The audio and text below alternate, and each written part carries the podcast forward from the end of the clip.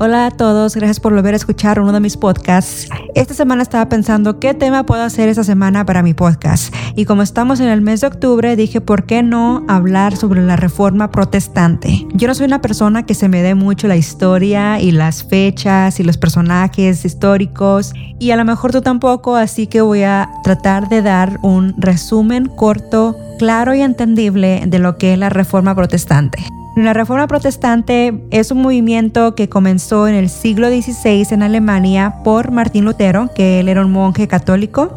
La razón por qué este movimiento comenzó era porque Martín Lutero empezó a notar algunas prácticas de la Iglesia Católica las cuales él pensaba o creía que no estaban de acuerdo a la palabra de Dios. Algunas de estas cosas eran, por ejemplo, eh, la Iglesia Católica estaba abusando su poder tenía mucho poder político sobre las personas y tenía mucho poder espiritual sobre las personas. Había mucha centralización del poder en el Papa. Por ejemplo, una de las cosas que el Papa estaba haciendo, usando o mal usando este poder, es vendiendo reliquias y vendiendo las indulgencias. Y la reliquia se refiere a los restos de los mártires o de los santos. De hecho, la palabra reliquia es una palabra en latín que significa restos y esos restos pueden ser huesos, eh, vestimientas, objetos que pertenecían directamente a este santo o esta persona. Y estas cosas se veneran todavía hasta ahora en la Iglesia Católica. Y no nada más era una de las cosas que el Martín Lutero veía mal, sino que también estas cosas empezaron a, a vender, se empezó a hacer comercio de las reliquias, porque los creyentes creen o se les ha hecho creer que cuando tú tienes estos objetos contigo, ayudan a que Dios pueda trabajar sus milagros por medio de ellos. Y esas eran una de las cosas de las que se empezaron a comercializar junto con las indulgencias. Pero una de las peores cosas que estaba haciendo con el poder que tenía el Papa era eh, la venta de las indulgencias. Indulgencia básicamente es perdón, entonces el Papa estaba vendiendo el perdón a las personas. Todos podían comprar el perdón y de hecho les motivaban a comprar el perdón de, sus pecados, así que cualquier persona que pagara una cuota monetaria se le perdonaban todos sus pecados y básicamente ya tenían comprada la llegada al cielo. Y no nada más eso, sino que también ellos podían pagar una cuota para que sus familiares que ya estaban muertos se les perdonara sus pecados y fueran a entrar al cielo. Por ejemplo, las personas que estaban en el purgatorio, eh, se creía que si tú pagabas, esa persona que ya estaba muerta, que estaba en el purgatorio, podría salir del purgatorio y ir al cielo.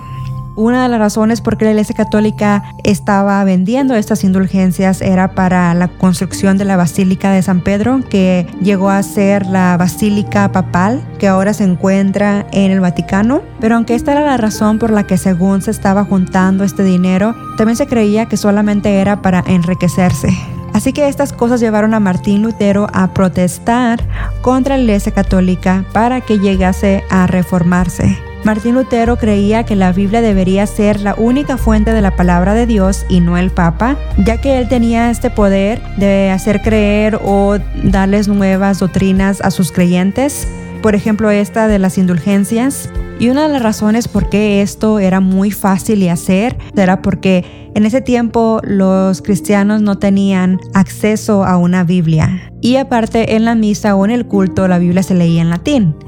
Este era el lenguaje que se manejaba entre los personajes autoritarios dentro de la iglesia, así que solamente ellos tenían acceso y entendimiento a la palabra de Dios. Entonces no había una base en la que las personas, los creyentes, pudieran juzgar si lo que decía el Papa o lo que se enseñaba durante la misa era conforme a la palabra o no. También otra de las cosas que Martín Lutero creía era de que solamente la fe puede salvar a las personas y no las indulgencias no hay dinero ni obras que puedan comprar la salvación. La salvación solamente viene por medio de la fe, no por medio de las indulgencias ni por medio de las obras, como era una de las cosas a las que se estaban enseñando en ese tiempo en la Iglesia Católica. Aunque este movimiento de la Reforma fue liderado por Martín Lutero y con origen en Alemania, ya habían existido otros protestantes, si lo podemos decir así, antes que Martín Lutero, que había protestado o criticado la Iglesia Católica. Una de estas personas fue John Wycliffe y él creía, igual que Martín Lutero, que la salvación solamente venía por la fe, y Jan Hus, que fue uno de los que traducieron la Biblia a otras lenguas. Y bueno, ¿por qué se celebra el 31 de octubre?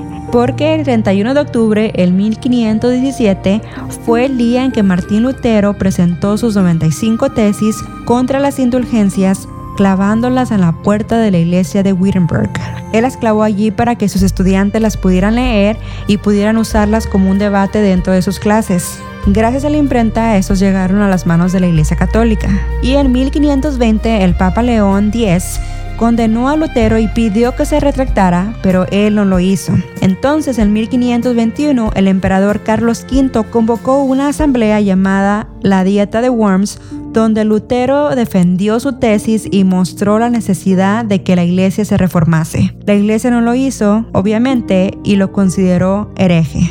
Pero aunque la Iglesia Católica no decidió aceptar estas disputas de Martín Lutero ni reformarse, la historia no acabó aquí, sino que las tesis llegaron a otros lugares de Europa, gracias a la imprenta nuevamente, donde ya existían varios grupos protestantes contra la Iglesia Católica, como el calvinismo liderado por Juan Calvino o los anglicanos en Inglaterra, los cuales también se unieron a la reforma y fueron ampliando los principios de Lutero, o como ahora se conoce el luteranismo. Esos principios eran, por ejemplo, eh, la salvación por la fe, la presencia de la verdad solamente está en la Biblia, la extinción del clero regular o órdenes religiosas, la libre interpretación de la Biblia, la eliminación de tradiciones y rituales en los cultos religiosos, el fin del celibato, la prohibición del uso de imágenes en las iglesias y el uso de alemán en los cultos religiosos. Estos eran básicamente los principios de la doctrina luterana, pero como el calvinismo y los anglicanos también fueron parte de esta reforma, fueron ampliando un poco las doctrinas y los principios del luteranismo, que ahora son parte de la reforma, no específicamente de Lutero, pero de la reforma en sí. Por ejemplo, Juan Calvino, él también mantenía la misma creencia que la salvación solo se alcanza por medio de la fe y que el culto religioso debe ser local, simple y sin imágenes. Uno de los puntos que amplió fue el punto o la doctrina de la predestinación, esto es, la salvación es concedida por Dios solo para algunas personas elegidas, así que estos fueron los que llegaron a ser los puntos principales bajo la reforma.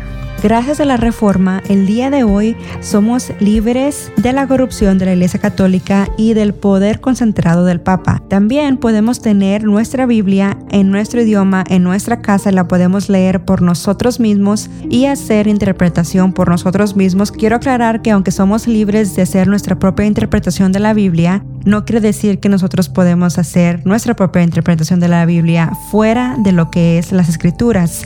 Y eso no quiere decir que nuestros líderes espirituales no tengan ninguna autoridad sobre nosotros. Y otro de los beneficios es de que ahora podemos disfrutar de una teología reformada de acuerdo a las escrituras, porque ahora sabemos qué es lo que dicen las escrituras y de acuerdo a los apóstoles. Por eso la reforma es muy importante todavía al día de hoy, aunque tal vez no seamos luteranos o no sigamos todos los puntos o doctrinas del luteranismo. Martín Lutero fue el que abrió la puerta a la oportunidad y el privilegio de poder reformar nuestras creencias sobre Dios Gracias a la reforma existen las iglesias protestantes y evangélicas, aunque el principal objetivo de Martín Lutero no era dividir a la iglesia, sino que reformar a la iglesia, pues ya que la iglesia católica no quiso reformarse, pues no hubo de otra más que dividirnos. Sigue existiendo esa una iglesia unida de Dios, aún dentro de todas estas denominaciones o divisiones que pueda haber Dios siempre es fiel y siempre será fiel para mantener a su iglesia unida. Bueno, y espero que este breve resumen de lo que es la reforma protestante te haya sido de ayuda y espero que hayas podido aprender algo nuevo. Nos vemos hasta luego y que tengan bonita semana.